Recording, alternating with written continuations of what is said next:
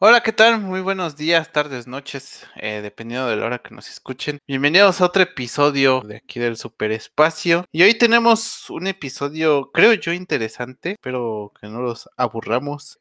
Pero nos hemos dado cuenta, y yo creo que eso es algo también importante, independientemente de tirar código, del pentest, de firewalls, de switches, routers, también hay algo interesante que se llama normatividad o lo que comúnmente llamamos como compliance o cumplimiento. Entre esas cosas, me gustaría que tomemos el tema de sistemas de gestión. ¿Por qué de los sistemas de gestión? Porque al final las normas internacionales, pues son eso, son documentos en donde varios países, este, miles de personas se ponen de acuerdo para normalizar, para estandarizar cómo llevar a cabo ciertas cosas. Eh, entonces, nos dimos a la tarea de hacer este episodio con el objetivo de, de dar un vistazo a lo que son los sistemas de gestión, tanto de ISO 9000, que yo creo que es el padre de todas las normas, un poquito de ISO 27000 ISO 20000, ISO 22301. Y para esto, pues hicimos como una pequeña encuesta. Afortunadamente, pues, tuvimos bastante participación. Hicimos unas preguntas de que, qué les gustaría saber de los sistemas de gestión. Porque al final es algo que yo creo que en toda organización formal se tienen que alinear a estos sistemas, ¿vale? Y como siempre, pues eh, tengo el placer de presentarles a mi estimado Gustavo, que pues nos está acompañando hoy también. Nunca va a faltar Gustavo, siempre va a estar con nosotros. Entonces, este, Gustavo, bienvenido, ¿cómo estás? Hola, hola, ¿cómo están? Ya, como les comentó Israel, yo creo que este tema de compliance, mucha gente no lo conoce a profundidad. Y yo creo que después de terminar esta plática, vamos a, a tener un mejor entendimiento de qué significa todo esto. Claro, es el objetivo, es el interés de, este episodio, que pues tengan ustedes un pequeño, digo, independientemente de si ya los identifican o si están por identificar este tipo de estándares, pues que les pueda ayudar para saber los trucos que por ahí están guardados, que a lo mejor en los cursos pues no se los dicen, ¿no? Y yo creo que, de hecho, pienso que eso será el título de este episodio, los trucos que no te dicen eh, o lo que no te dicen en los cursos de los sistemas de gestión. Y bueno, para empezar, me gustaría empezar con aclarar qué son cada uno de estos sistemas antes de empezar con las preguntas y empezar a debatir. Yo me dedico justamente a, esas cosas aburridas de implementar sistemas de gestión, al igual que el auditar organizaciones en este aspecto. Y como diría el de Taken, el de búsqueda implacable, eso me ha dado ciertas habilidades que hacen que pueda hacer este tipo de consultorías. Me ha tocado implementar 27001, 20000 me ha tocado implementar 22301, sistemas de gestión de datos personales también me ha tocado. Y bueno, a lo largo de esta experiencia, pues me he dado cuenta que de las más implementadas en TI, yo creo que es 27001. Creo que para, o sea, para organizaciones en general es 9000, pero para nosotros de TI creo que ha sido más 27000. Después yo creo que seguiría 20000 y por último, pues yo creo que las demás 22301, a lo mejor por 37000 o no sé, algunas otras que no son de relleno, valga, valga la expresión, sino más bien tienen como cierta prioridad en el sector. Y bueno, ¿qué es 27001? Es un estándar dedicado a la seguridad de la información. ¿Qué es 20000? Es un sistema de gestión dedicado a los servicios o a la entrega de servicios de TI o cualquier servicio, pero regularmente es más visto en el sector de TI. ¿Qué es 22301? Es un estándar de continuidad del negocio. Por ahí hay una preguntilla que me interesó muchísimo en las redes sociales que nos hicieron hacer de esa norma. Pero eso es el enfoque que tiene estos sistemas de gestión. Ahora, antes de entrar a, lo que es las preguntas, también me gustaría aclarar que Gustavo en algún momento implementó en alguna organización donde estaba tres sistemas de gestión. Eh, implementó 9000, 27000 y 20000, que pues no es nada fácil. Y trataremos de también de sacarle a Gustavo pues, lo más que podamos, como su experiencia. Y obviamente lo que nos pueda contar, porque pues, todos firmamos convenios de confidencialidad en todas las empresas como ustedes sabrán. Entonces va a haber información que seguramente ofusquemos, pero yo creo que es un buen momento para platicar en este episodio que nos ha pasado. Entonces, para empezar, Gus, ¿qué te parece si nos empiezas platicando tu experiencia con estos sistemas de gestión en tu caso y después de platicarnos un poquito de lo que has vivido en los sistemas de gestión, yo creo que pues, sería bueno empezar a vislumbrar las preguntas que nos hicieron nuestros, no sé si llamarles podescuchas, porque no, no, no, o, o bueno, las personas que, que nos hicieron algunas cuestiones. Adelante, Gus.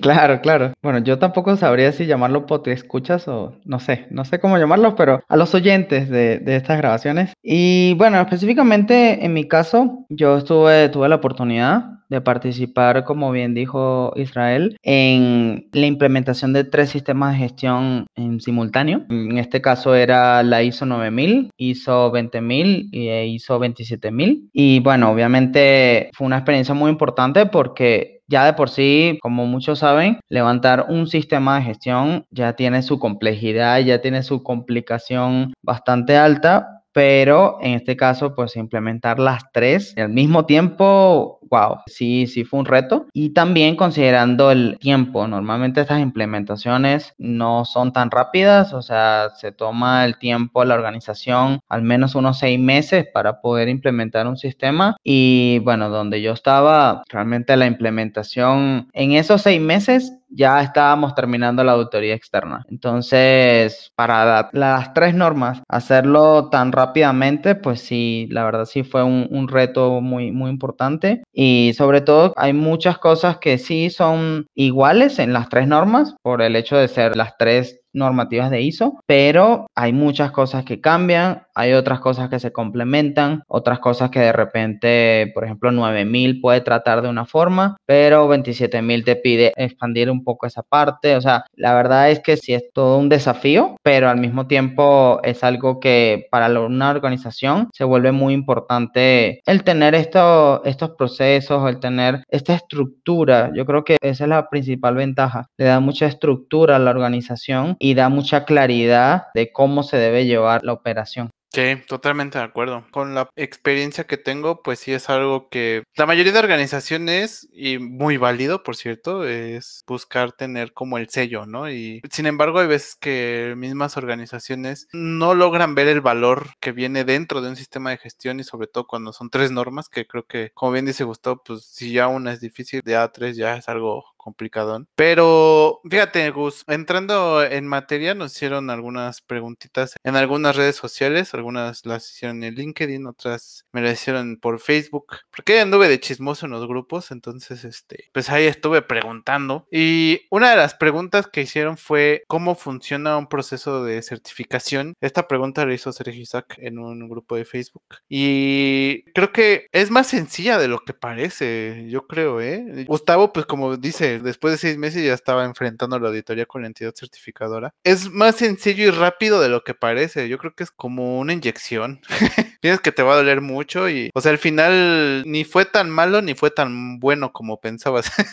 creo que un proceso de certificaciones de ese estilo. Pero a ver, ¿cómo funciona? Tú como empresa o, como organización decides implementar uno o varios sistemas de gestión, le das un tiempo de gracias, es importante. Gustavo mencionaba en su experiencia que él tuvo seis meses. Si me preguntan cuál es el tiempo indicado, pues yo les diría el que tengan disponible, porque hay empresas, he visto empresas que certifican en dos meses, no sé cómo lo hacen, yo nunca lo he hecho, la verdad, pero logran certificar y no porque esté hecho al vapor, sino muy probablemente eh, ya hacían muchas cosas de las que la norma lo pedía, solamente lo documentaron. Eso, eso también puede pasar. Entonces, das un tiempo, empiezas a generar la documentación faltante o la documentación necesaria y empiezas a generar evidencia o empiezas a hacer que vivan estos documentos, procesos, políticas, formatos dentro de tu sistema y planeas un acercamiento con una entidad certificadora. Entidades certificadoras hay muchas, no hay una o dos, hay bastantes.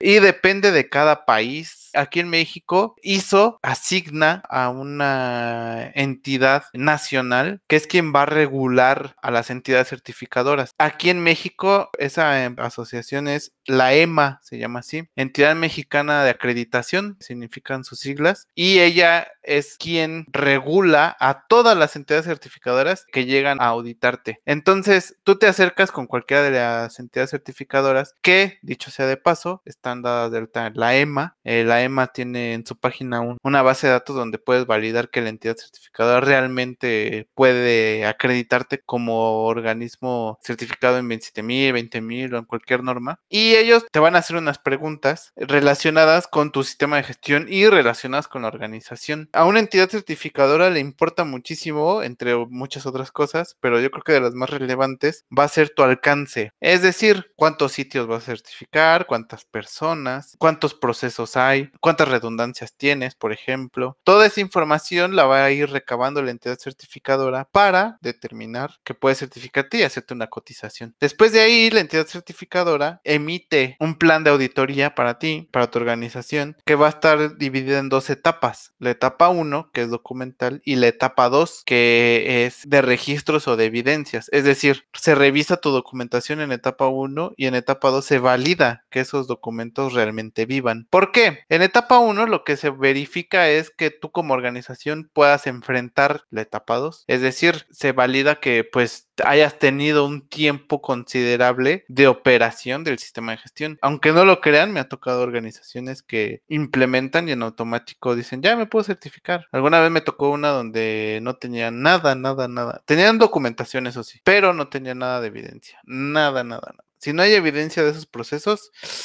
tenemos problemas. Entonces, es la etapa 2. Regularmente hay dos tipos de hallazgos, eh, o bueno, tres. La parte conforme, la parte de conformidad, porque es lo que valida una entidad certificadora, la conformidad de un sistema de gestión. La parte de observación o de mejora, la parte de ahí hay un pequeño sesgo. Y la parte de no conformidad, que es un hallazgo grave o un incumplimiento grave, perdón, de, de tu sistema. Regularmente en los sistemas, en las entidades certificadas puedes tener N cantidad de observaciones, pero con una no conformidad no es que no te pueda certificar, más bien se atrasará el proceso de certificación. Pasado esto, pues te asignan un auditor líder y uno o varios auditores que acompañarán al auditor líder y se procederá a, tu auditoría. Regularmente duran, dependiendo del tamaño de tu, de tu organización, entre tres o cinco días más o menos. Y ahí es cuando se emitirá el estatus de tu proceso de certificación. Y así es como funcionaría. Creo que Gustavo vivió lo mismo. No sé, a lo mejor estoy diciendo una locura, Gus. Tú dime si, si así fue también en tu caso en la empresa donde estabas. Sí, sí, no, para nada estaba diciendo una locura.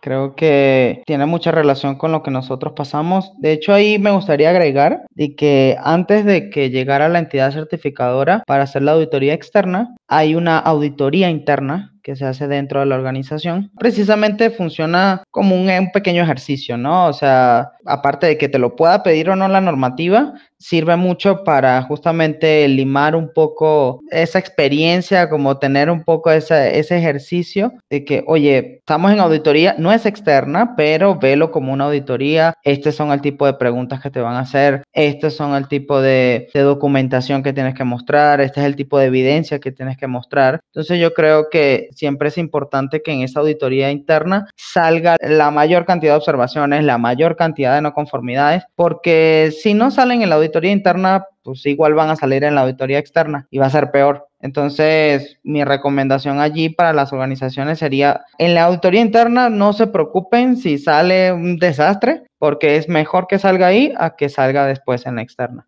Totalmente de acuerdo, mi estimado. Sí, sí, es cierto. Tocaste un punto muy importante que es la auditoría interna. Y bueno, así es como funciona un proceso de certificación regularmente, o bueno, al menos en las organizaciones, tanto en entidades certificadas que conozco como en las organizaciones que me ha tocado auditar. Justamente así es como funciona. La siguiente pregunta que nos hicieron, esta fue a través de LinkedIn. Me mencionaron eh, Edgar Serrano eh, en LinkedIn nos puso ISO IS 22301, que en realidad creo que hay le puso 2231, pero bueno, se entiende que creo que es 22301. Y Lalo 223489 que me lo puso en Facebook, que me puso que es 22301. Esta norma yo la veo como una norma para empresas grandes, pero aclaro, ojo, ninguna norma, ninguna, es elitista. ¿A qué voy? A que ninguna norma tiene por qué estar implementada o certificada solamente en empresas grandes. Si tu organización es de dos personas, mientras tengas una dirección fiscal, obviamente, y estés dado de alta como una empresa bien este, establecida, no va a haber ningún problema. Pero aunque seas dos personas y esas dos personas facturan lo que cualquier empresa facturaría, no pasa nada. O sea, ninguna norma, claro, otra vez, ni 9 mil, ni 27 mil, o sea, no, es de, es que mi empresa es chiquita y pues la verdad es que no creo poderme certificar. No, no, no, no. Cualquier empresa se puede certificar. Pero 22301 tiene la particularidad que es para continuidad del negocio. ¿vale? Es continuidad del negocio. Y aquí quiero hacer dos aclaraciones. Negocio y organización son dos cosas distintas para nosotros. Organización es todas las personas que estén adentro de un organigrama, por eso es organización, ¿vale? Negocio negocio, ellos ya, ahí ya está involucrada la parte más allá del organigrama que le podríamos llamar como corte celestial, que ahí es donde está los inversionistas, los dueños, la gente que toma decisiones, accionistas, o sea, eso es el negocio. Yo creo que para el sector bancario es un poquito más identificable, pero en una empresa es esa persona que es dueña de o que le preocupa que su negocio continúe a través de una catástrofe. Entonces, continuidad del negocio lo que busca es prevenir o saber actuar en un estado de emergencia, en un estado crítico, llámese un sismo, llámese se me cayó un sitio, se me derrumbó el edificio. Estamos hablando de catástrofes. La 22301 busca justamente eh, que en caso de un evento crítico, catastrófico, ¿qué se deberá de hacer? Y para eso sirve esa certificación. Es únicamente para seguir continuando la operación sin que eso afecte pues, a los intereses del negocio. El flujo de dinero, el pago de deudas,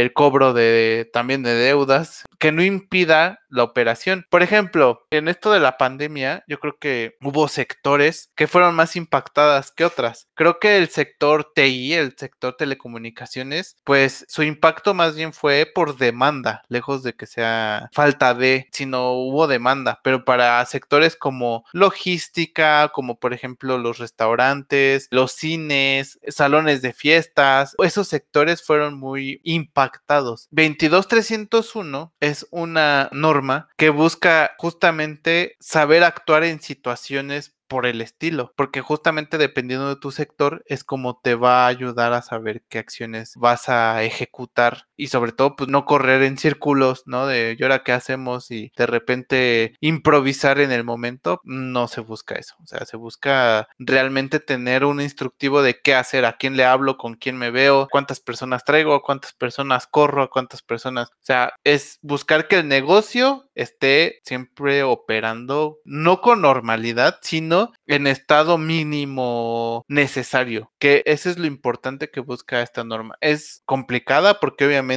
establecer o predecir hasta cierto punto qué me estaría pegando, pues es, es algo complicado. De eso se trata la norma, es de las más glamurosas, por decirlo así, porque obviamente al intervenir negocio, eso quiere decir que el dueño o los dueños o los inversionistas o la gente que toma decisiones deberá de estar presente o demostrar liderazgo en este tipo de, normas. No tanto así como, por ejemplo, 27 mil o 20 mil, que necesitas una alta dirección, pero forma parte de la organización, ¿vale? Nada más. Esa es la respuesta. La siguiente pregunta que nos hicieron es, ¿es obligatorio un pentest?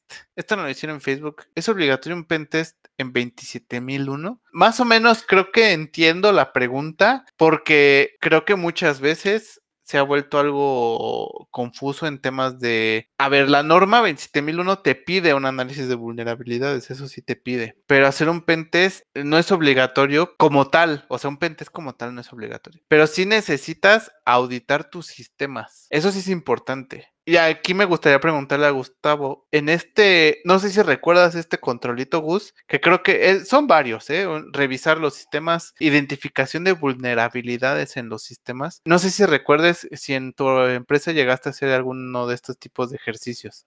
Sí, de hecho, me acuerdo, me acuerdo los controles, algunos controles de 27.000 directamente relacionados al hacer validaciones al sistema. Por ejemplo, como comentabas, ¿no? O sea, al final sí tienes que hacer un análisis de vulnerabilidad, no necesariamente un, un pentest, pero al tener que auditar el sistema, Entonces, pues muchas empresas al momento de, de querer auditar si está bien el sistema van y piden un pentest. Es una opción, no es un requerimiento, pero es una opción. En el caso de los controles 27000 sí te pide esa visibilidad, o sea, de que tú sepas no nada más que tiene ese sistema, que lo tienes inventariado, que está todo, sino que también necesitas hacerle las pruebas al sistema. De hecho, uno de los controles es justamente el, el A1823, por ejemplo, y habla explícitamente eso. O sea, tienes que revisar regularmente con el cumplimiento de tus sistemas, con la política y norma de seguridad de la información. Entonces, así como esos hay otros controles, también dependiendo si ustedes desarrollan o no en su organización. Entonces, sí es requerido. De hecho, me gustó mucho la pregunta porque la parte del, del pen test sí la pide los organismos regulatorios en la parte financiera. En esas normativas sí se especifica, oye, necesitas hacer un pen test. Entonces, Normalmente cuando una institución financiera tiene que darle cumplimiento a esa regulación, tiene que hacer un pentest y entonces cuando va a implementar 27, entonces pues aprovecha ese mismo pentest para darle cumplimiento a ciertos controles 27000. Pero como bien dijo Israel, o sea, no es una obligación, pero sí te sirve para dar ese cumplimiento.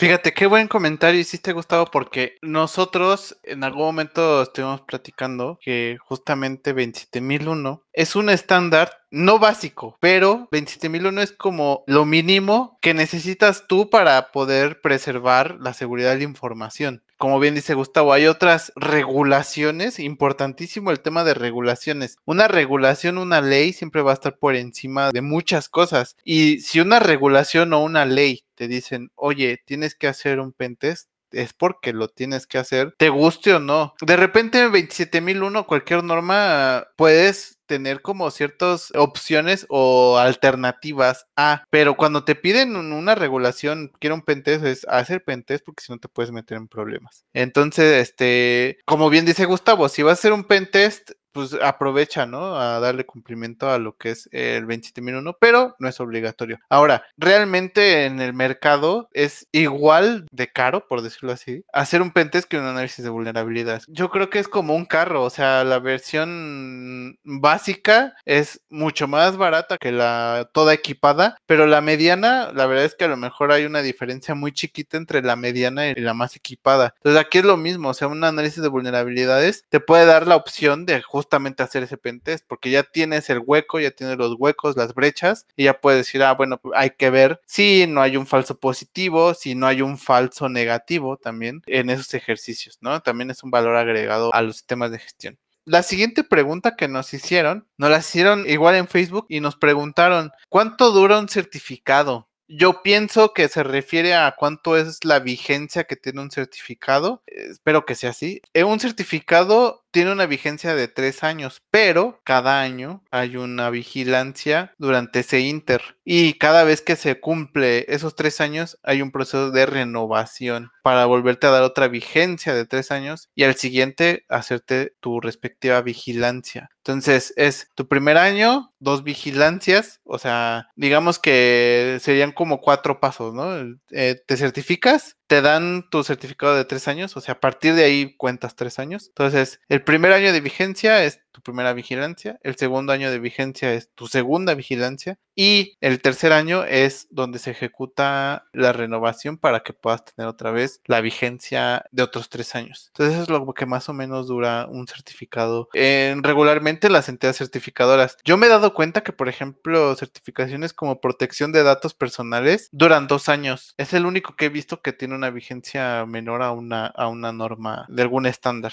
Siguiente pregunta. Esta sí estuvo un poquito más larga. Tiene muchas cosas, pero, muy buena pregunta. Es, esta pregunta es de Raúl González. Dice, si tienes estos tres sistemas de gestión, voy a poner en contexto a, a los que nos están escuchando. Yo publiqué en las redes sociales que íbamos a hablar sobre sistemas de gestión. Como ejemplo puse 27001, 9001 y 22301 como ejemplo. Entonces, la pregunta es, si tienes estos tres sistemas de gestión, ¿cómo aprovechar el PDCA con miras a un sistema de gestión integrado? Súper interesante esa pregunta porque justamente Gustavo ya ha vivido sistemas de gestión integrados. Y hay algo bien interesante aquí que me gustaría aclarar. Hace tiempo, antes de que se actualizaran todas las normas, cada norma tenía su estructura particular. 9000 tenía su estructura, 20000 una estructura, 27000 una estructura, y cada uno tenía como su propia manera de auditar y de implementar incluso. Era algo complicado. Pero a ISO se le ocurrió una idea muy buena que fue sacar eh, el anexo SL. Este anexo lo que hace es homologar justamente los capítulos de todas las normas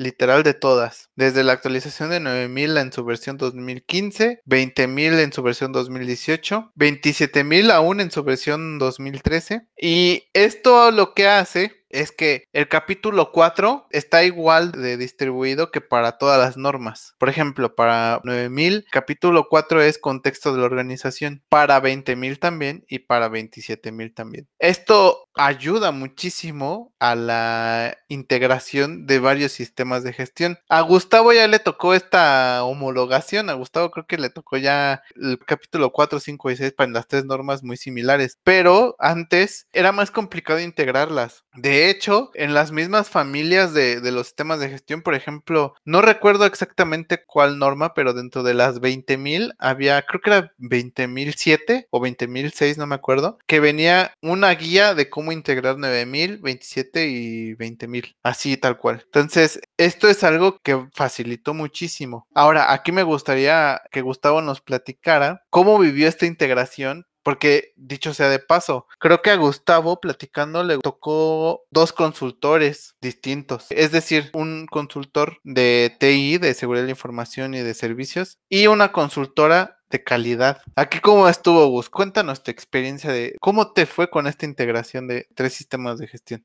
Sí, sí, estuvo muy interesante porque justamente la parte técnica y la parte de calidad si bien es cierto que tiene mucho que ver, yo creo que se enfoca de manera distinta, ¿no? Y, sobre todo viniendo de la parte técnica, en el caso de los controles de la ISO 27001, uno pues está interesado en hacerlo, uno está con esas ganas de, de poder darle cumplimiento, pero ya cuando vas a la parte de calidad, pues a lo mejor ya no te interesa tanto, ¿no? Y puede ser seguro al contrario para algunos, ¿no? O sea, le llama mucho más la atención la parte de calidad y la parte técnica le huye un poco. Entonces, no es fácil integrar estas tres normas, sobre todo 9000, 20000 y 27000. La verdad es que sí, requiere de, mucho esfuerzo, pero justamente la ventaja que tuvimos al tener los dos consultores, tanto de calidad como de la parte técnica, fue que cada quien desde su enfoque puede complementar la información del otro y complementar o darle cumplimiento, mejor dicho, a cada uno de los controles que hay en cada una de las normas. Entonces, yo creo que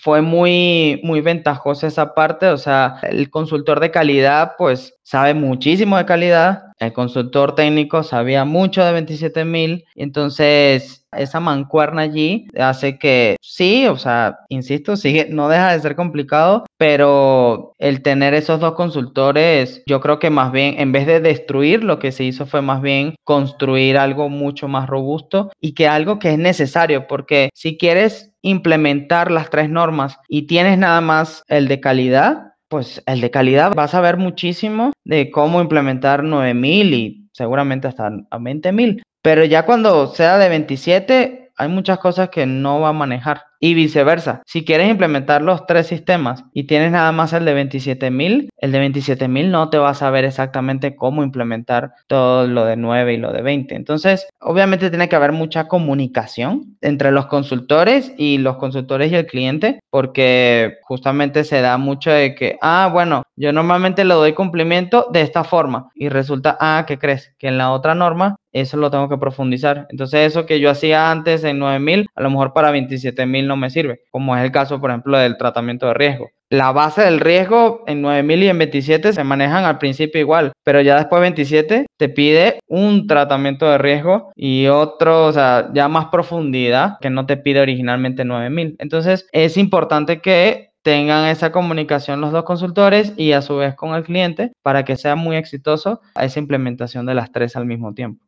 Sí, totalmente de acuerdo, Gus, totalmente de acuerdo. Y aquí en, en esta ocasión, pues yo me sorprendí de la participación de la gente, la verdad es que no esperaba tantas preguntas, pero Raúl, bien, creo que aquí nos dio una muy buena idea, que es si al público le gusta, porque también esto es importante, ¿no? Y no le es tan aburrido, porque yo creo que es más interesante un poquito más hablar de troyanos, de malware, de firewalls, de pentest, de Nmap, de Kali Linux y todo eso, que a lo mejor de sistemas de gestión. Pero creo que también muchas empresas, o si lo que buscas es dedicarte o estás dentro del mercado, tarde o temprano te vas a topar con alguna de estas. O sea, de manera directa o indirecta te va a tocar o vas a tener que observar alguna de estas normas, sobre todo para entender cómo opera tu área o sea, puede que estés en el área de, no sé, de implementación, puede que estés en el área de monitoreo, puede que estés en el área de soporte, puede que estés en el área de consultoría, pero al final siempre vas a caer en, te va a tocar ver alguno de estos formatos, te va a tocar ver algún formato de cambios, por ejemplo, te va a tocar ver un formato de algún requerimiento de proyecto. O sea, todo esto te va a dar el panorama global de lo que está sucediendo en la organización. Antes de dedicarme a esto, yo creo que justamente lo que aprendí es,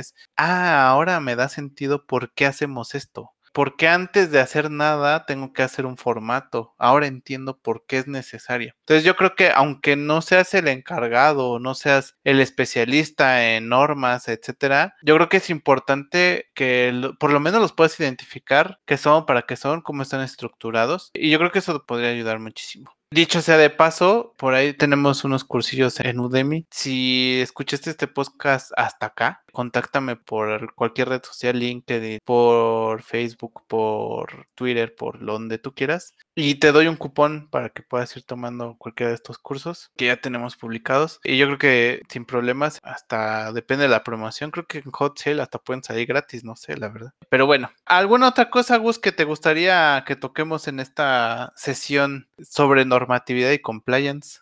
No, creo que de mi lado, sí, creo que, bueno, al menos espero que los que nos están escuchando ya tengan un panorama más claro al momento de, entrar a este mundo de normativa, de compliance. Puede ser a lo mejor un poco así, bueno, en inglés sería overwhelming, un poquito abrumador, esa es la palabra que estaba buscando, pero al final lo que estamos buscando es que no se espanten, o sea, sí, es difícil, sí, tiene su complejidad, pero no es imposible y les invito a las empresas que, bueno, tengan ese, ese interés por tener la certificación, ya sea 9000, 20000, 27 y que quieran estructurar sus procesos, pues la verdad que una implementación de estas va a valer mucho la pena.